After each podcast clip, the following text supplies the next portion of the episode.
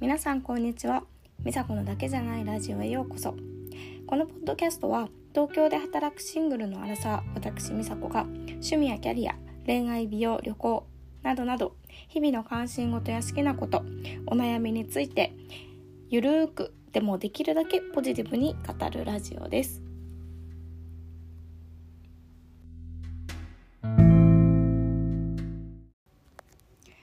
こんにちは、みさこです、えー今日はエピソード6学生時代運動経験ゼロだった私が1ヶ月で100キロ走った話をしたいと思います。えっ、とはい私7月に累計で100キロ走ることができました。で走り始めた経験もそんなに長くなくて6月からあのランニングを開始してそれで7月には100キロ走れるようになりました。でランニングは全然好きじゃなくて走る人ってなんで走ってるんだろうってすごい道で走ってる人見ても思っているような人間で、まあ、一番遠い走ることに一番遠いの私だなって思っていたんですけれども、まあ、そんな私が100キロ走れるようになったので、まあ、なんで走り始めたのかっていうところとかあとどうやったら走る習慣って身につくのかっていうところについて今日はお話をしたいと思います。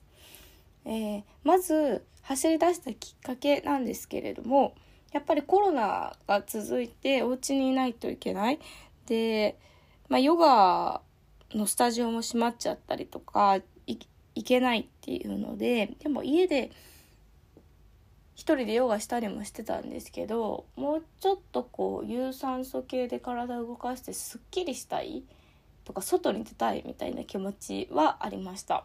でお散歩とかはしてたんですけど、まあ、ランニングは本当に嫌いだから走ってる人も増えたなって感じはしてたけど全然そんな風には考えてませんでした。で、まあ、ある日、まあ、ちょっと病んでっていうとあれだけど、まあ、私あの孤独でつまらなくてちょっと落ち込むっていうことが、まあ、定期的にあります それで、まあ、落ち込んだ時にやりがちなことがなんかもうひたすらダラダラ何かを食べ続けるっていうこととあともう一個ベッドで横になりながら Amazon プライムを見るっていうことですね。でそのベッドで寝転びながらダラダラ Amazon プライムとか YouTube とか見てた時に見た映画がブリ「ブリトニー・ランザ・マラソン」っていうあの日本語字幕も対応してる Amazon プライムのオリジナルムービーです。ブリタニー・ランズ・マラソンですね。でこれが、まあ、名前直訳するとブリタニブリトニーがマラソン走るっていう意味なんですけど、まあ、その名前の通り主人公のブリトニーっていう人がマラソンを走ったという実話に基づいた映画になっています。でこのブリトニーっていう子がですね、まあ、ぜひこの映画見てほしいんですけども、まあ、この子もニューヨークに住むアラッサーアラフォーぐらいで結構あの走るのに程遠い感じのエクササイズとか健康とかから程遠いイメージの女の子が、まあ、あるきっかけで走り始めるっていう話なんですけどもでまその子がすごく変わっていく様がかっこよくてで、まあ、私もその時ベッドでゴロゴロしながらこうちょっと落ち込んでだらけた気持ちで見ててあ私も変わりたいなっていうのと、まあジムにも行けなくてすっきりする運動っていうとあやっぱりもう ランニングしかないんじゃないっていうことでですね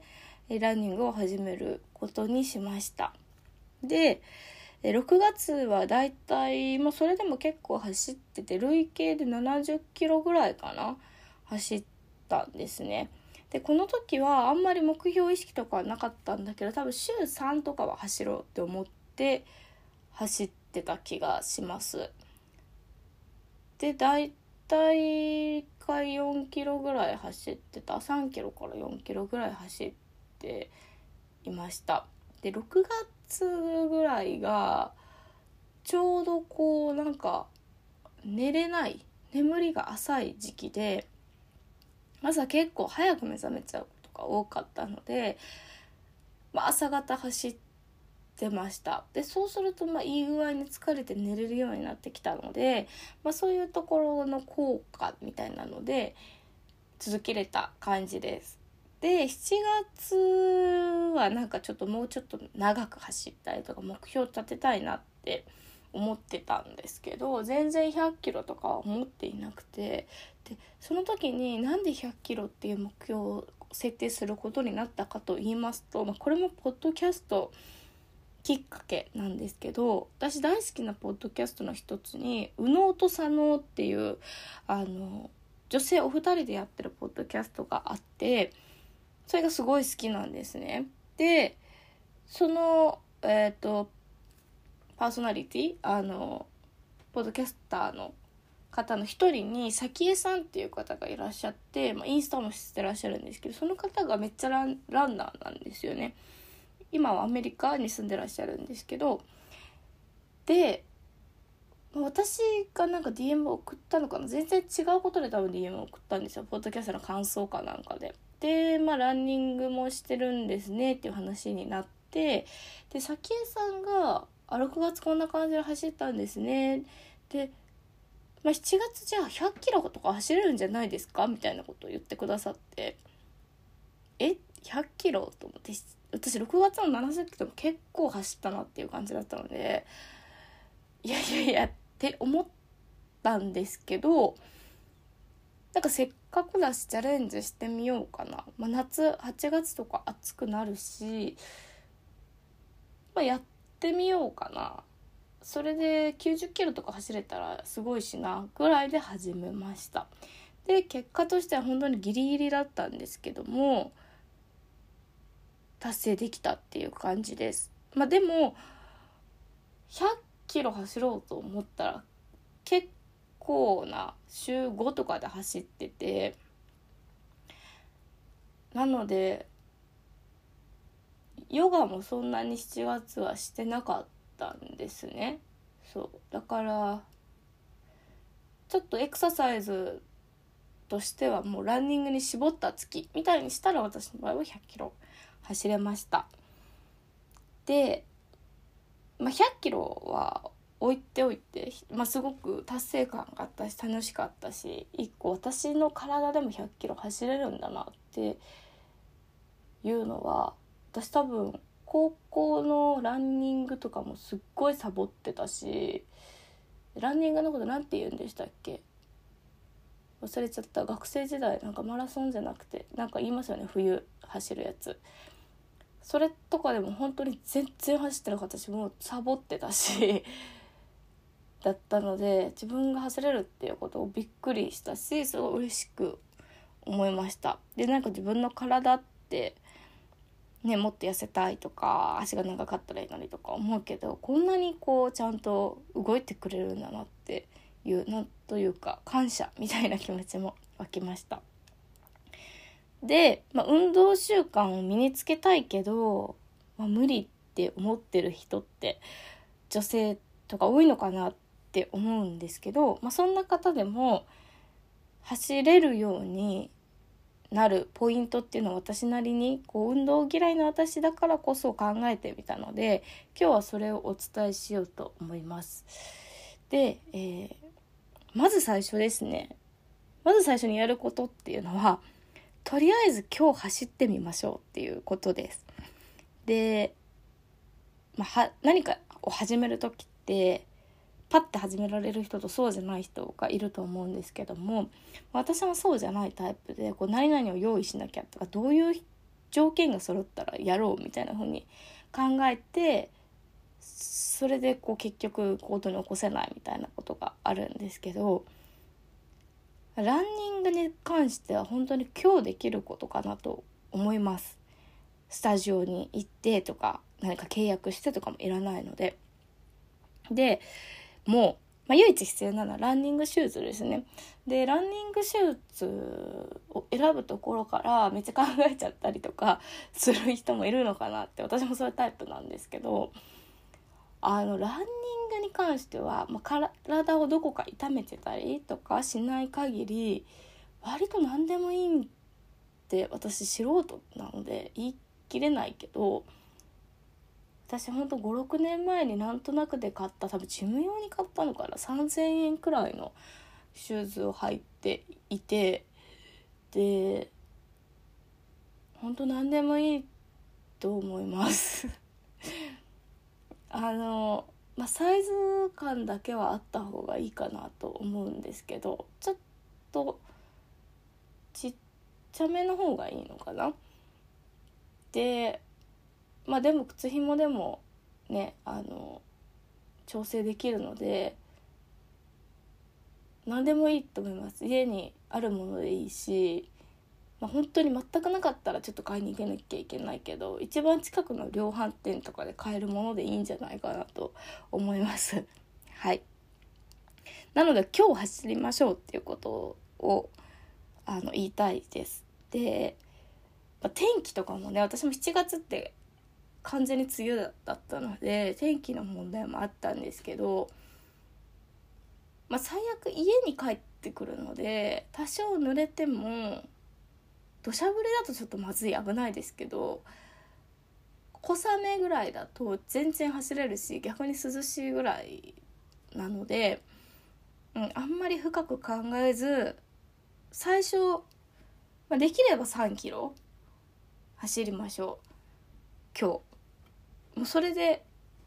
が一歩目です多分。それここができたら今日走れたら結構続きます。なので今日是非走ってみてください。でこの23キロっていうのもあの半分の距離例えば3キロ走るとしたら1.5キロ行って帰ってくるっていう風にするといいと思いますもう帰りはお家に帰るっていうことだけを考えればいいのでほんと前半は最初の半分の距離行き行きが、まあ、エネルギーの8割ぐらいを使うっていうイメージです私の中でもうあとは帰って来た道を戻るだけなので本当に何にも考えずただ家に帰るっていうことだけを考えればなんとなく家に着いてるのついてるし、まあ、最悪着かなかったとしても止まったとしても歩けば帰れるのであの最初はとりあえず1 5キロまっすぐ走ってみてその後戻ってきたらもう3キロ走れてます。だから今日ぜひ走ってみてください。はい。です。で今日走れたら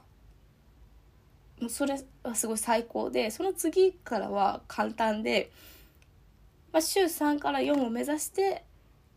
23キロ同じ距離ですねを走りましょう。距離はあの伸ばす必要はないと思います。これもポイントです。あの距離伸ばそうと思ったら私の場合はあちょっと伸ばして走ったからもう週2でいいやみたいな感じで頻度が下がっていって頻度を増やすことの方が重要かなって思うので、まあ、週3かなで走る。同じことを続けたらいいと思います。最初に1 5キロ走って戻ってくるっていうところですね。これをやりましょう。で私も今でも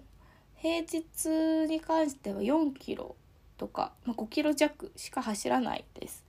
でこれは何でかっていうともう私走るペースはあの全然速くなくて7分前後なんですね1キロあたり。で私がこれで、まあ、5キロ弱ぐらい走るとですねあのランニングウェアに着替えてからお家に帰ってシャワーを浴びてスキンケアして終わるまでがちょうど1時間なんですよ。でまあ、1時間だったら続けやすいっていうのもあって平日は4.5キロとかぐらいしか走らないです。で走る回数が週3週4っていうのができるようになったらそしたら週末でちょっと長めに走るっていうのも入れてみるといいと思います。週末とかこう時間に余裕がある日ですね。でまあ初め距離感としてはまあそうですね。23キロで始めた人は、ま、56キロぐらい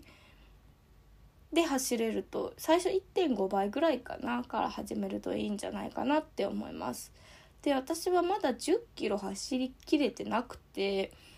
っていうのもやっぱ私のペースだと1時間以上かかっちゃうんですよね。でなんかこう完全に予定がない日シャワー浴びたりとか用意し次の予定の用意とかを考えると結構な時間が必要になっちゃうんですけど、まあ、9. 点何キロぐらいまでは走れて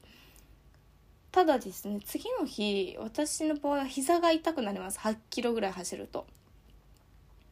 でまあ翌日と、まあ、翌々日もやめといた方がいいかなみたいな感じで走らないのであんまりこうやっぱ体の負担とかも考えると無理はしない方がいいのかなと思います。多分34キロ毎日走り続けることと急に10キロ走ることだと10キロ走ることの方が体への負担はあの大きい気がするのでやっぱり最初は頻度を優先した方がいいのかなっていうのが私の感想です。えなので、まあ、まず今日走りましょうってことと週3週4で走れるようになればあの私みたいな初心者でも走ることを習慣づけることができます。とは言ってもそんなの絶対続けれないよって思うと思うんですね私もそう思ってたのでで、まあ、続けるポイントをいくつか紹介しようと思いますまず1つ目はえっと、ランニングコースを複数持つと面白くなってくるよっていうところですね。まああの、まあ、単純に考えて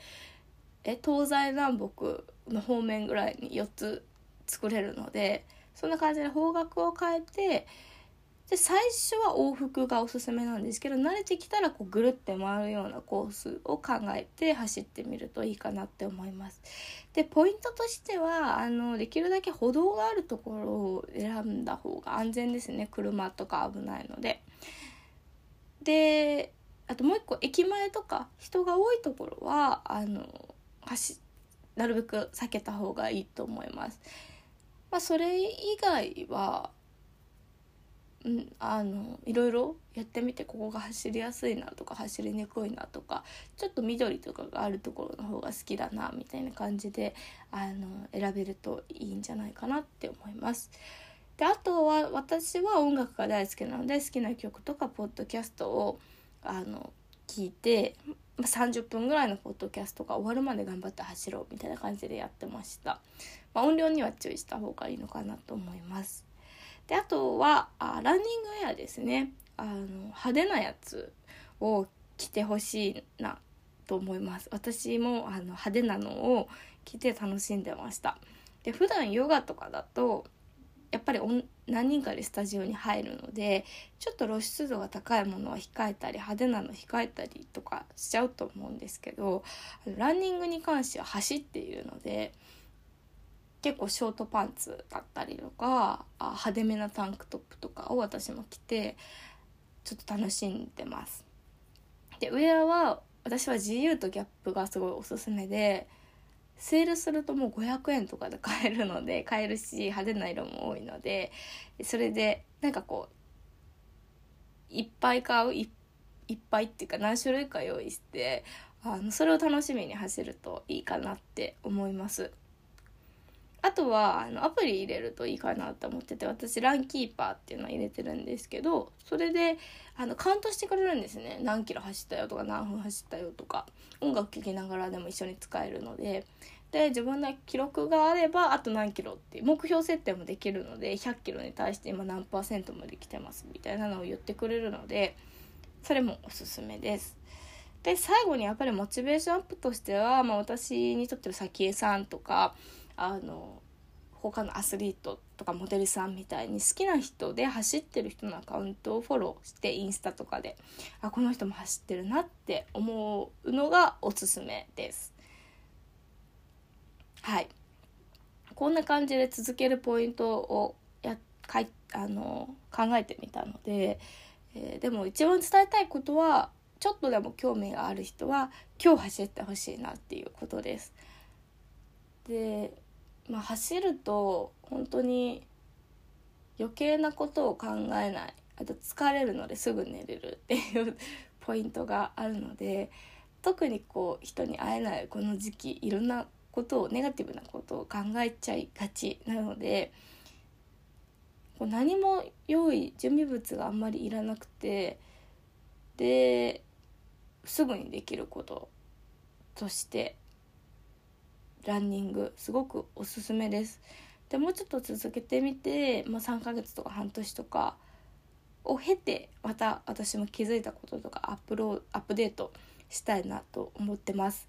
これを聞いてもし走れた人それから走れなかったっていう人もですねあのぜひ感想なんかもいただきたいなと思いますお待ちしてますえっとインスタのアカウントが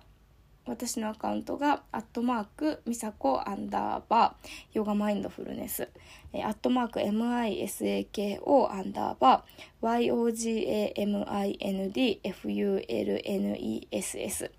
で、gmail が、えー、misako1aug アットマーク gmail.com misako1aug アットマーク gmail.com です。はい、ぜひ感想などお待ちしています。では今日も聞いてくれてありがとうございました。